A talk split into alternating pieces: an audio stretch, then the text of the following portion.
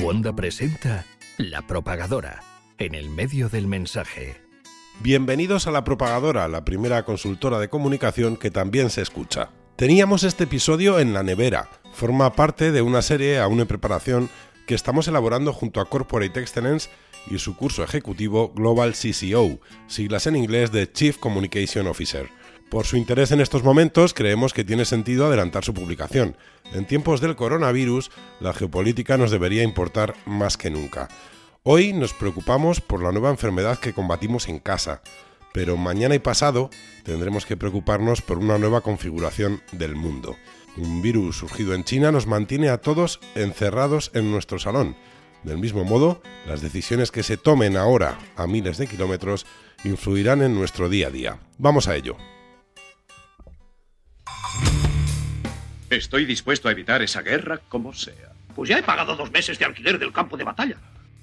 De geopolítica sabe Ángel Castiñeira, profesor titular del Departamento de Ciencias Sociales de ESADE e integrante del claustro del programa Global CCO. A Ángel le pedimos que nos introdujera el tema mucho antes de que la fiebre y la tos seca se extendieran por el mundo. Así nos cuenta por qué en el mundo de la empresa tenemos que estar atentos a los cambios geopolíticos. En primer lugar, yo creo que no hay ya empresas locales o globales. Estamos hablando de empresas locales, empresas que, aunque tengan una naturaleza y un arraigo fundamentalmente local, se ven directamente influidas tanto por acontecimientos globales como por contactos e intercambios de todo tipo a nivel global. Eso hace que, a mi modo de ver, en temas de exportaciones e importaciones, eh, la propia evolución de la economía, la situación comercial o las guerras comerciales, los propios flujos del turismo afectados a veces por atentados terroristas en determinadas ciudades, los movimientos de inmigrantes o de desplazados, cualquier tipo de embargo a un país. Eh, por ejemplo, la invasión de Crimea por parte de Rusia provoca un embargo económico por parte de España y la consecuencia de Rusia es dejar de comprar productos eh, en toda España productos eh, de huerta o eh, de frutas, como por ejemplo todas las naranjas afectadas de la comunidad valenciana. los efectos de la primavera árabe, por ejemplo, en Egipto, que cuando llegan al poder los hermanos musulmanes se hacen con o expropian una planta de licuefacción de una compañía gasista española.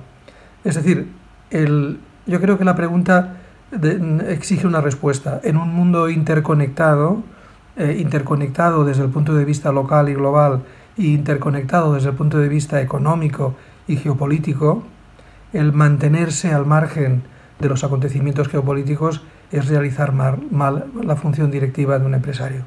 Si bien es cierto que debemos estar pendientes de este tipo de movimientos, también tenemos que calibrar la influencia que la comunicación, especialmente sus nuevos modos de manifestarse en el entorno digital, tiene sobre la geopolítica.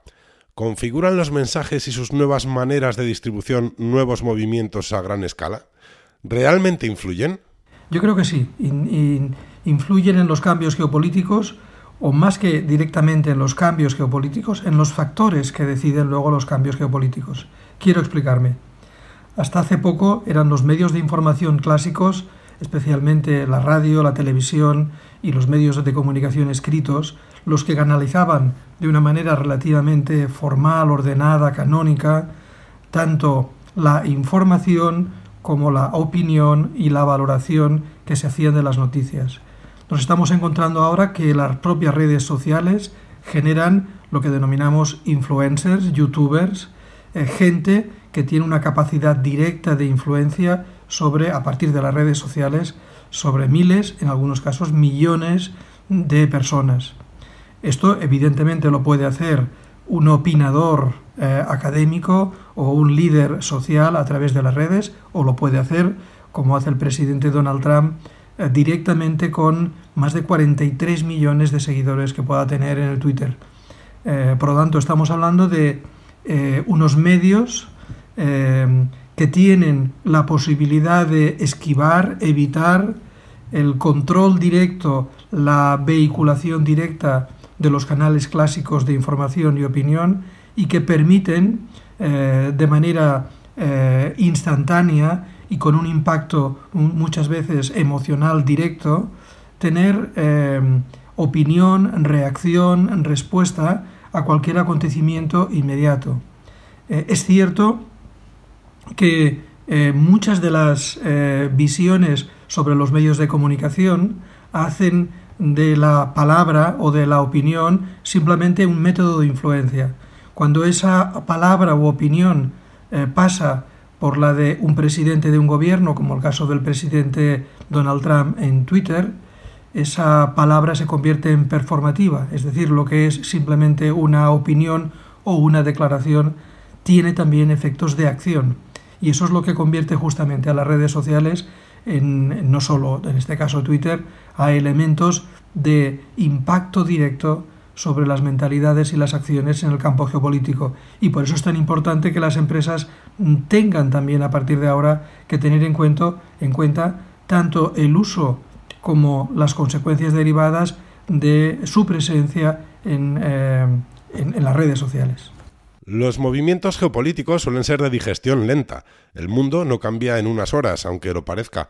Sin embargo, la velocidad a la que suelen trabajar los directores de comunicación lleva a una fricción irremediable entre el pensamiento a largo plazo y los resultados inmediatos. ¿Cómo podemos compaginar estas dos miradas? Seguimos aprendiendo con Ángel Castiñeira.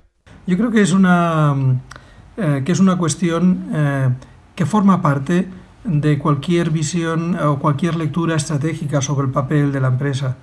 Hemos acostumbrado a decir con facilidad que los directivos deben de saber utilizar en el vehículo de conducción de su empresa tanto las luces cortas, que significan resultados a corto plazo, como las luces largas.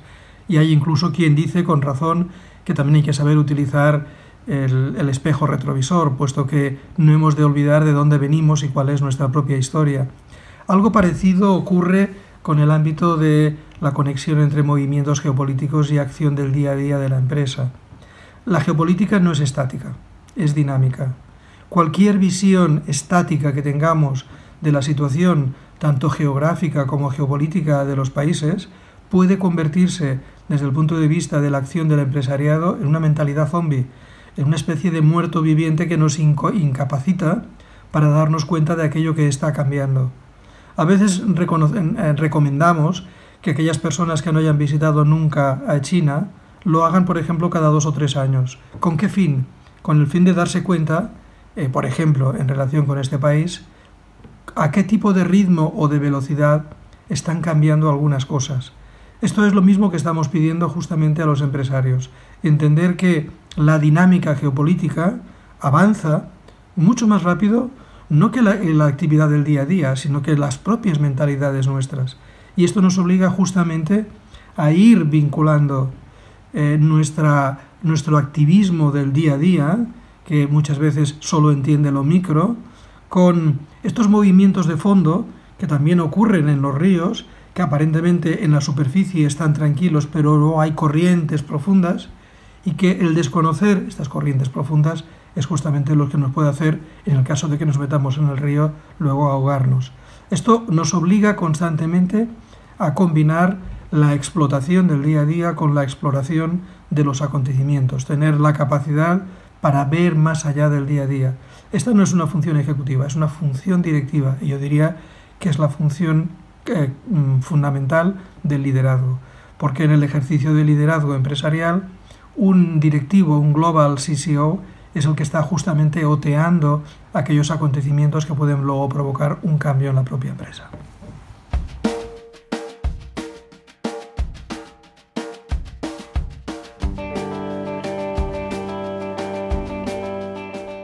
Seguiríamos aprendiendo con Ángel durante mucho más tiempo, pero eso es algo que dejamos para los alumnos del Global CCO, el programa formativo de Corporate Excellence nos quedamos tras la conversación con una reflexión. En comunicación muchas veces pasamos horas analizando ruido, conversaciones rápidas sobre temas de poco calado, cuando quizá deberíamos dedicar más tiempo a una función clave, interpretar correctamente la realidad en su conjunto para poder ofrecer una visión adecuada a aquellos a quienes damos servicio. Está muy bien ser buenos en el día a día, pero debemos levantar la cabeza e ir más allá si no comprendemos a fondo lo que sucede, difícilmente podremos ayudar a los demás a comunicar mejor. Os esperamos en el siguiente episodio de este podcast, donde tendremos, como siempre, la oportunidad de seguir aprendiendo sobre comunicación con los mejores expertos. Mientras tanto, os recordamos que en cuanto la actividad no cesa y os recomendamos seguir al resto de nuestros compañeros. Desde la propagadora, un saludo.